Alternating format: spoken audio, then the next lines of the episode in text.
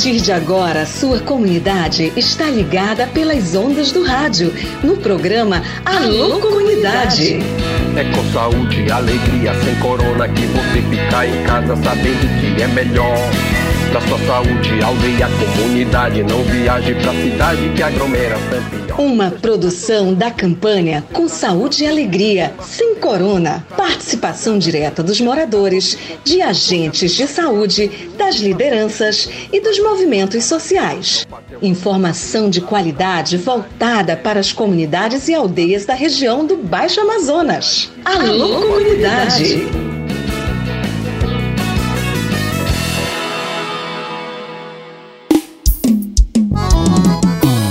Olá galera, tudo beleza? Boa tarde, salve, salve! Quinta-feira, 7 de dezembro, véspera do feriado, véspera do dia de Nossa Senhora da Conceição, padroeira do povo católico aqui da nossa cidade.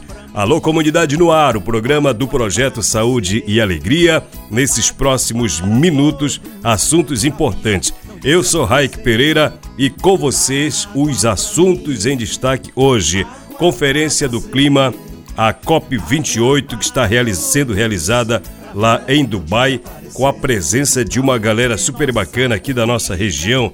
Lá está o Fabinho, Fábio Pena, Caetano Scanavino, Darlon Neres, uma galera de jornalistas que viajaram daqui da nossa região amazônica para fazer a cobertura da COP28. O assunto vai estar tá aqui dentro do programa de hoje. Eu tenho a mensagem da galera e também tenho boas informações. Aliás, eu também vou ter uma entrevista com o Márcio, o Márcio Astrini. Ele é diretor do Observatório do Clima, uma organização da qual o projeto Saúde e Alegria faz parte, tá bom? Tá lotado de coisa bacana. São assuntos necessários, importantes para a gente debater no programa das comunidades para as comunidades. Tá tudo certo então? Vamos lá! Tem ação nas comunidades? Tem fato para contar? Tem reportagem no ar. Já trago no começo do programa uma informação lá do site saudeealegria.org.br. Mais de 18 mil refeições fortalecerão segurança alimentar de populações de Almerim, Altamira e Santarém. A praticidade de uma sopa preparada em 15 minutos e a qualidade nutricional vão apoiar a segurança alimentar de mais de 18 mil pessoas nos municípios de Almerim, Altamira e Santarém, aqui no Pará. Uma parte da doação foi finalizada terça-feira, 5 de dezembro, e resultou na entrega de 312 quilos de sopa semi-pronta. Cada quilo produz 42 porções. Essa alimentação vai beneficiar inúmeras famílias com esse alimento que vai contribuir para aumentar a segurança alimentar e favorecer as famílias que estão enfrentando essa seca. É o que disse a assistente social do projeto Saúde e Alegria, Efraína Barbosa. Na sede do PSA, recebeu os itens a coordenadora do Espaço Mãe Natureza, Ieda de Souza, que vai destinar o apoio à alimentação da população atendida no local. Ela disse: A gente recebe com muita alegria porque o Espaço Mãe Natureza é muito carente. Nós atendemos as famílias de vulnerabilidade social e toda doação é muito importante, especialmente com o alimento. Essa doação do Saúde e Alegria vai levar muita alegria ao atendimento social do espaço que vai servir as famílias e as crianças. Nossa gratidão, disse a minha querida irmã Ieda. As mulheres indígenas estudantes da Universidade Federal do Oeste do Pará também receberam os pacotes e participaram de uma oficina para a produção e enriquecimento do prato nutritivo. Maria Leusa Munduruku, que é uma liderança e estudante de direito, ela contou que o apoio contribui para a permanência do público na universidade. O que é que disse a minha querida Maria Leusa? A gente fica muito feliz por estar recebendo esse apoio. Já é o terceiro apoio que estamos recebendo, principalmente para a alimentação dos nossos filhos. Só tenho a agradecer em nome de todas as mulheres Munduruku que estão na UFOPA estudando. A gente fica muito feliz, completou a Leusa. Pessoal, além do Espaço Mãe Natureza e estudantes indígenas da UFOPA, o alimento também foi destinado à Associação de Pescadores e Pescadoras de Almeirim e ao CRAS Ribeirinho e Maria do Pará. E nos próximos dias, 132 pacotes serão doados para a Resex Riozinho do Anfrísio, lá no município de Altamira. A distribuição depende das condições navegáveis da região, que tem sofrido com a estiagem severa. Saudável, as sopas passam por processo de desidratação alimentar 100% natural para remover a água dos alimentos, garantindo maior durabilidade e ao mesmo tempo conservando a forma, a cor, o cheiro e o sabor dos alimentos após a reidratação.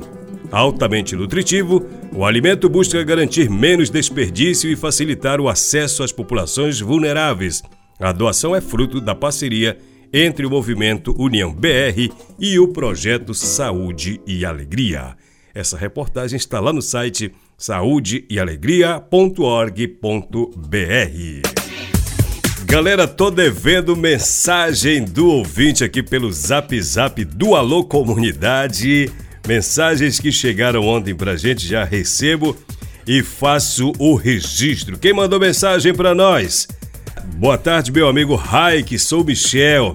Peço que mande um alô para minha família Castro aqui em Vila Brasil, minha mãe Maria Estela Castro, minha irmã Betânia, minha avó Maria das Neves meus sobrinhos Ícaro, Felipe e Rafael Braz. Fala, meu amigo Michel, como é que você tá, meu irmão? Tudo beleza? Obrigado aí pela audiência, obrigado pela amizade. Já vou desejando tudo de bom, saúde e alegria para vocês. Olá, Raik, boa tarde. Quero mandar um alô para minha sogra Isamar, no Cutilé. Dona Isamala no Cutilé não disse quem é a Nora, mas tá valendo. Obrigado pela mensagem, galera que vai mandando, a gente vai registrando por aqui. Olá, Raik, boa tarde. Manda alô aqui pra mim em Pindobal. Eu sou a Carla. Tô ligada nesse programa maravilhoso da tarde. Que beleza. Valeu, Carla. Tudo de bom. Recebi mensagem também da Alessandra.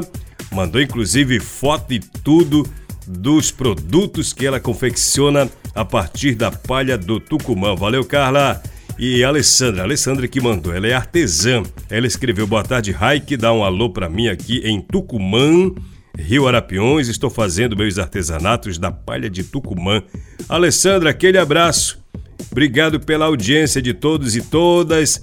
A gente segue aqui no programa Alô Comunidade, que é o programa do projeto Saúde e Alegria. Vá mandando sua mensagem também. 991433944 é por aqui que você se conecta com o seu programa de rádio. Galera, é o seguinte, o assunto agora é COP28. A gente vai ter dois assuntos importantes. Primeiro, uma entrevista com o Márcio Astrini, é diretor do Observatório do Clima, e logo depois, uma entrevista do Caetano Scanavino com a cientista Luciana Gatti esses assuntos eles são necessários a gente abordar porque você vai entender o contexto da COP, o que se discute, se tem frustração ou não, se tem expectativa sendo atendida ou não. É isso que você acompanha a partir de agora no seu programa de rádio O Alô Comunidade. Vamos se ligar. Hoje o Alô Comunidade mergulha em dois assuntos que estão dando muito pano para as mangas lá na COP 28. Traduzindo, são assuntos polêmicos e controversos para o Brasil se considerarmos o papel do país nessa Conferência do Clima. Os países reunidos em Dubai na Conferência das Nações Unidas para as Mudanças Climáticas, a COP28, anunciaram a criação do Fundo de Perdas e Danos. Em tese, é um fundo que servirá para recuperar os estragos causados pelos poluidores do ar aos países que serão prejudicados pela crise climática. O fundo ficará hospedado no Banco Mundial e será administrado por um conselho formado por 26 membros, sendo 12 de países desenvolvidos e 14 de países pobres ou emergentes. Para a gente clarear nossas ideias, vamos ouvir o Márcio Astrini. O Márcio é coordenador em exercício do Observatório do Clima. O Observatório do Clima é uma rede de entidades da sociedade civil brasileira que discute o problema do aquecimento global, especificamente no contexto brasileiro. O projeto Saúde e Alegria integra essa rede. O Márcio Astrini está em Dubai, na COP28. Ele concedeu entrevista aos nossos colegas daqui que estão lá. E é isso que a gente vai ouvir agora no programa Alô Comunidade. Clareando as ideias, para você tirar dúvidas e ficar melhor informado. Márcio, explica pra gente o que é o Fundo Perdas e Danos. A gente tem três níveis basicamente de discussão.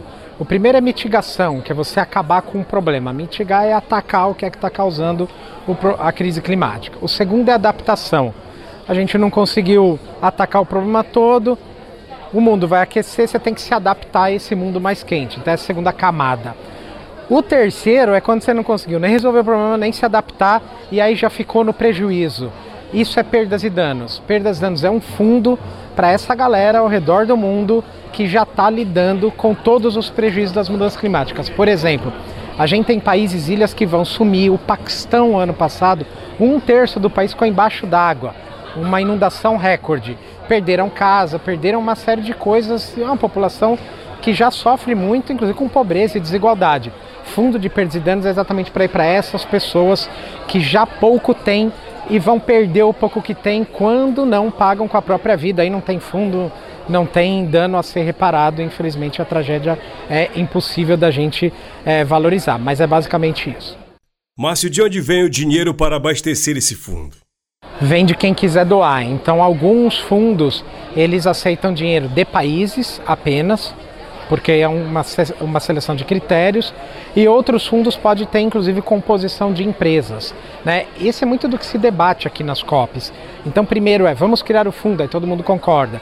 Quais os mecanismos desse fundo? Primeiro, quem pode doar? Quanto cada um vai doar? Segundo, quem pode receber? Né? Porque também você tem as nações que são mais é, que, que, são mais elegíveis, vamos dizer assim, que tem mais necessidade de acessar essa grana. Então, o, o, Brasil, mesmo sendo um país muito atingido, mas não tem comparação você falar que o Brasil precisa de dinheiro mais do que a Somália ou a Etiópia, por exemplo, ou o Haiti, que infelizmente são países mais pobres do que o nosso. Então, óbvio que a grana tem que ir primeiro para eles, para resolver o problema que tem lá. Então, é mais ou menos, é, cada fundo tem uma forma de composição, mas os países ricos são os que mais doam, porque também são os que mais causaram problema. E como funciona o processo de acesso a essa grana, só para a gente entender? O país que recebe esse dinheiro precisa repor depois ou não? Olha, aí depende muito do fundo que você está acessando. De perdas e danos, não. É um dinheiro realmente de assistência para os países. Esse outro dinheiro que é de mitigação, lembra aquela primeira camadinha? Então, esse primeiro dinheiro ainda é um debate se os países têm que repor ou não. Por quê? Porque os países ricos, teoricamente, têm que dar esse dinheiro para mitigação para os países em desenvolvimento. Então, você tem um fundo que eles prometeram colocar 100 bilhões de dólares por ano em cima da mesa, e aí esse dinheiro vai transferido para os países em desenvolvimento de, é, diminuírem as suas emissões. Muito bem. Algum desse dinheiro, os países ricos querem dizer assim, eles querem considerar assim, olha, eu fiz um empréstimo para você aí, país em desenvolvimento. Então, esse dinheiro já contabiliza no 100 bi do fundo. É, sei lá, eu construí uma ponte, eu fiz, enfim, qualquer circunstância, uma parceria que eu desenvolvi algo que tenha relação com o clima. Eles querem jogar tudo isso daí dentro da conta. Alguns países não querem. Então, o que compõe esse 100 bi por ano ainda é um debate e, é, e isso é uma parte do que a gente chama de negociação aqui na COP. E qual é a posição do Brasil em relação ao Fundo de Perdas e Danos? O Brasil é um país que doa ou é um país que acessa o dinheiro? É um país dos dois lados. Ele doa, pode doar, principalmente para o fundo de perdas e danos, e pode acessar recursos, principalmente no recurso de mitigação. Perdas e danos o Brasil teoricamente também poderia, mas é aquela coisa. Vão ter países muito mais pobres tentando os mesmos recursos, então é muito mais justo que esses países acessem primeiro. E qual banco vai gerir esse dinheiro? Seja para doar ou para acessar, seria o BNDES? É, cada país ele elege quem que vai ser o administrador do dinheiro que vem. O Brasil já tem essa é, experiência no Fundo Amazônia. Então, o Fundo Amazônia é uma doação para o Brasil que é gerido pelo BNDES. Então o dinheiro vem, para lá na conta do BNDES, o BNDES monta toda uma arquitetura de desembolso do dinheiro e aí as pessoas, as organizações, os governos principalmente, apresentam projetos. Né? Então um projeto vai lá e fala, eu quero receber uma parte dessa grana para realizar esse projeto aqui, isso é o que custa e tal. É, e aí é assim que o BNDES atua nesse caso. Pode ser que o BNDES atua em outros casos de outros recebimentos também. Outro tema, este bem polêmico, tratado na COP28, é o tal de OPEP+. Organizações dos países exportadores de petróleo OPEP, a chamada OPEP+, ou OPEP+. O Brasil já anunciou em Dubai que fará parte dessa organização e isso tem gerado controvérsias. O país foi convidado a integrar a OPEP+, ou OPEP+, Plus, por iniciativa da Arábia Saudita, a maior exportadora da commodity no mundo em meio à agenda do presidente Lula pelo Oriente Médio. O presidente Lula, em respostas críticas de ambientalistas, disse que o Brasil participará da OPEP+, para convencer produtores que os combustíveis fósseis chegarão ao fim. O Márcio, da Observatório do Clima, continua sobre esse assunto. Márcio, como é que você avalia a posição do Brasil em relação à transição energética? O ministro das Minas e Energia já anunciou que o Brasil, que o nosso país, vai fazer parte da OPEP. Como você avalia? É um absurdo, né? OPEP Plus, OPEP mais, OPEP menos, OPEP qual seja que for. O Brasil não tem que fazer parte desse clube. O Brasil, no mínimo, tem que se decidir. Ou ele vai ser o líder do clima ou ele vai participar do clube do petróleo. Não dá para ter as duas coisas ao mesmo tempo. Então você tem um problema em si, que é o Brasil dizer que quer fazer parte do clubinho das petroleiras. E o segundo problema é o timing. Vamos combinar, né? No meio de uma conferência de clima, você, o bom é que o Brasil não entre, né? Mas fazer um anúncio desse no meio da conferência de clima, Aí não é, aí eu acho que não é nem vacilo, aí é sabotagem mesmo. Aí foi feito, sabe, é para estragar um pouco a imagem. Eu, eu imagino como é que estão os próprios negociadores do Brasil, pessoal do Ministério do Meio Ambiente, pessoal que passou meses fazendo a narrativa do Brasil para a COP, construindo os números, né? Tentando colocar o Brasil, colar ele numa imagem de liderança, numa imagem do país próspero, um país porra, alinhado ali com a agenda de clima. Aí vem um ministro ali e acha que o melhor momento de dizer que o Brasil vai virar petroleiro é no começo da COP. É sabotagem mesmo. E como o Márcio avalia a COP28 até agora? A COP tem bastante coisa ainda para rolar. A gente teve um avanço no comecinho, que foi o Fundo de Perdas e Danos, que é importante, uma negociação que começou ano passado no Egito, teve muita negociação, muito desenvolvimento esse ano e aqui fizeram um anúncio de mais um estágio avançado para esse tema. Mas a gente tem muitas outras coisas pela frente, coisas que a gente sabe que não vão ser discutidas, como o petróleo, que é o principal problema nosso, mas a presidência da COP aqui não vai deixar nada avançar em petróleo, porque eles têm interesse em não discutir o petróleo, né, em não tirar nenhuma posição firme. A gente tem uma outra coisa que é o balanço global, basicamente é discutir a relação do clima é a gente dar uma olhada para o que foi prometido, o que foi feito, e a gente sabe que tem muito problema aí, porque foi mal prometido e não se fez nem o que foi mal prometido. Então, é, essa vai ser o balanço que vai se fazer.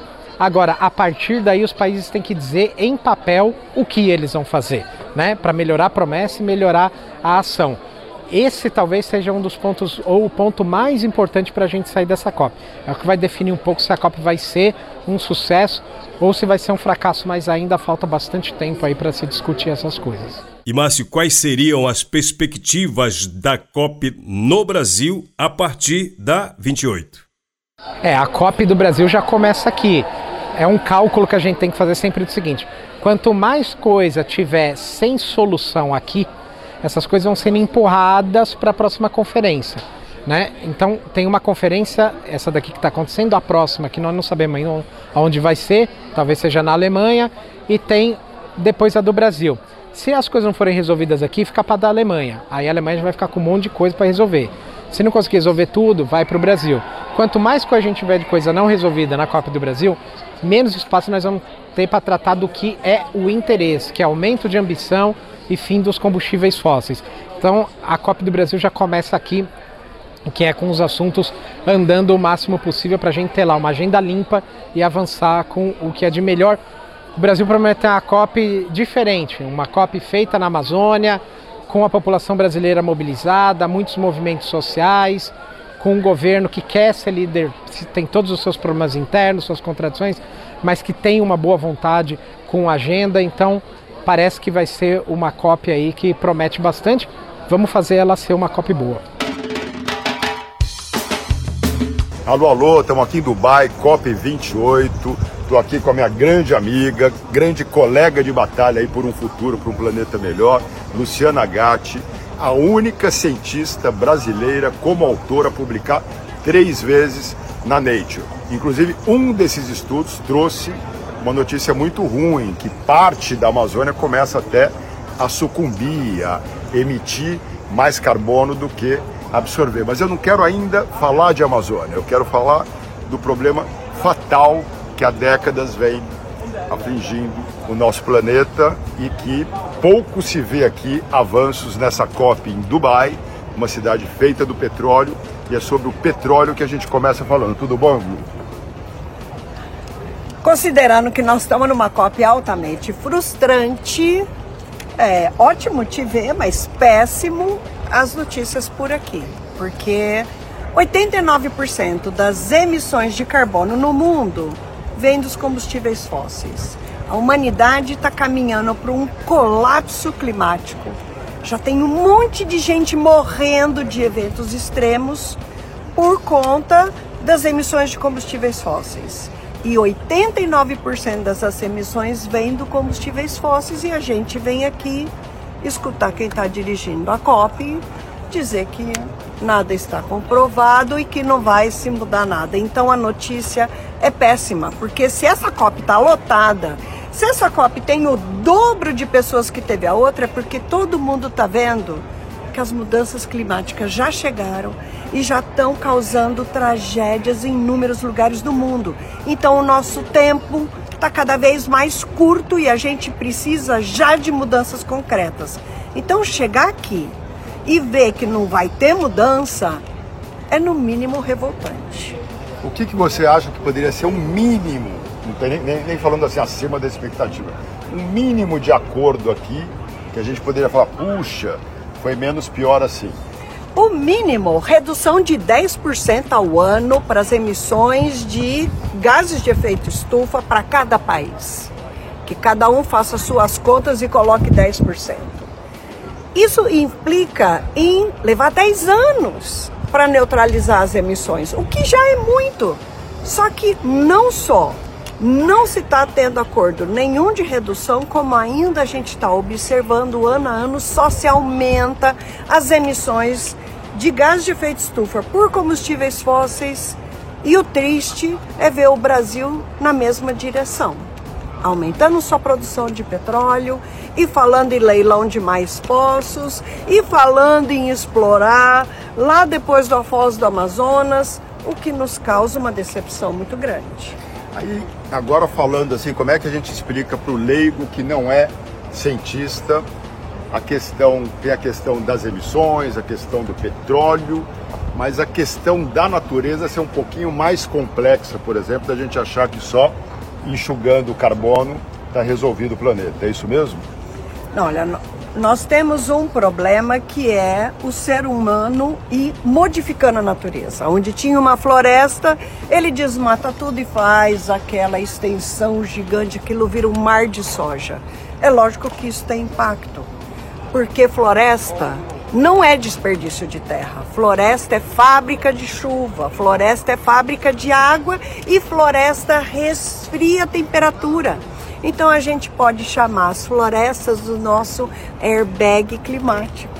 A gente pode chamar as florestas da nossa proteção contra as mudanças climáticas. Só que destruindo as florestas, nós estamos acelerando as mudanças climáticas, porque a gente está perdendo nossa proteção. Então a temperatura aumenta mais, a chuva diminui e junta com as emissões dos gases de efeito estufa que estão aumentando o que na prática nós estamos vendo é as mudanças climáticas chegarem muito antes do que a gente previu. para terminar aqui, e se a gente agora falar um pouquinho desse aumento da temperatura dos oceanos, e se existe, é difícil afirmar isso cientificamente, uma terrível notícia, por exemplo, de lentamente já ter começado aí um tipping point planetário. Olha, uh, vamos falar do que nós estamos observando hoje. A temperatura geral da Terra está assustando o tanto que ela está mais alta. Teve um dia que a gente ultrapassou os 2 graus, que é um marco terrível. Mas quando a gente olha para a temperatura nos oceanos, está mais alto ainda. E é isso que gera também o El Ninho. Esse El Ninho super forte é parte disso. Existe uma anomalia, anomalia é uma coisa fora do normal, de temperaturas altas no Oceano Atlântico Norte, que na última semana apareceu no Oceano Atlântico Sul também. E isso está causando esse efeito de seca enorme na Amazônia, essa bagunça de grandes eventos que um pedaço está seco, outro pedaço está inundando, nós estamos bagunçando como o clima funciona. Nós estamos bagunçando as correntes de ar. Porque as correntes acontecem porque tem diferença de temperatura. Como quando uma pessoa fuma, a fumacinha não fica parada, ela sobe, porque aqui está mais frio, então ela vai, o quente vai para o frio e nós estamos bagunçando essas diferenças de temperatura, porque nós estamos mudando tudo, né? A gente pega o rio, ah, eu quero plantar lá e lá é seco, eu desvio o rio. Ah, e aqui é uma floresta, eu quero é ter um mar de soja aqui, desmata tudo, depois mar de soja. Falta água, vamos perfurar e pegar água lá do lençol freático. O lençol freático está baixando. Então, assim, o ser humano tem que entender que ao mudar a natureza, ele muda o funcionamento do clima. E é isso que a gente está vendo hoje. Então é muito importante a gente, quando vê que nós estamos tendo aumento dos eventos extremos, entender que o nosso modelo de produzir alimento, que a gente chama de progresso, que a gente chama de modelo econômico de sucesso, na verdade está causando todo esse desequilíbrio a gente tem que parar entender que o nosso modelo não tá legal e começar a mudar, mudar o jeito que a gente faz as coisas. A começar o uso do petróleo. E junto parar de desmatar para produzir ração animal para animais do outro lado do planeta. Gente, nós estamos destruindo esse planeta com esse hábito. É importante a gente entender isso para começar a mudar. Então é nesse sentido que a gente vem aqui para outro lado do mundo e fica altamente frustrado com tantas notícias ruins. Mas esperança ainda tem. A gente tem que ter esperança sempre. Enquanto tem vida, tem esperança e a gente sabendo o que a gente está fazendo de errado, a gente vai batalhar para fazer o certo. Tá cheio de iniciativa bacana de restaurar floresta, áreas degradadas, da gente produzir de maneira sustentável, né? sair desse mercado de ficar exportando toneladas e toneladas de soja. Por que, que esse ano já vai ter quebra de 10 a 15% na produção da soja? Porque eles estão destruindo as florestas, que são quem produz a chuva. Então, assim, a gente tem que aprender o que está fazendo errado e começar a mudar esse modelo. E eu acredito na capacidade de mudança do ser humano. Então, bora pensar o que, que nós estamos fazendo de errado e começar a mudar. Obrigado, querida. Valeu. Por causa dela, eu tenho esperança por um futuro com mais saúde e alegria. Então é isso, pessoal. Obrigado pelo carinho da audiência. Amanhã é sexta-feira. Amanhã é sexta-feira, dia de Nossa Senhora da Conceição. Mas eu vou estar aqui, se Deus quiser, com você a partir das duas horas da tarde, tá bom? Saúde e alegria. Tchau, tchau. Boa tarde. Programa Alô Comunidade, uma produção do projeto Saúde e Alegria. Campanha com Saúde e Alegria sem Corona. Apoio: Aliança Água Mais Acesso. Fundação Conrad Adenauer. Criança Esperança. Instituto Clima e Sociedade.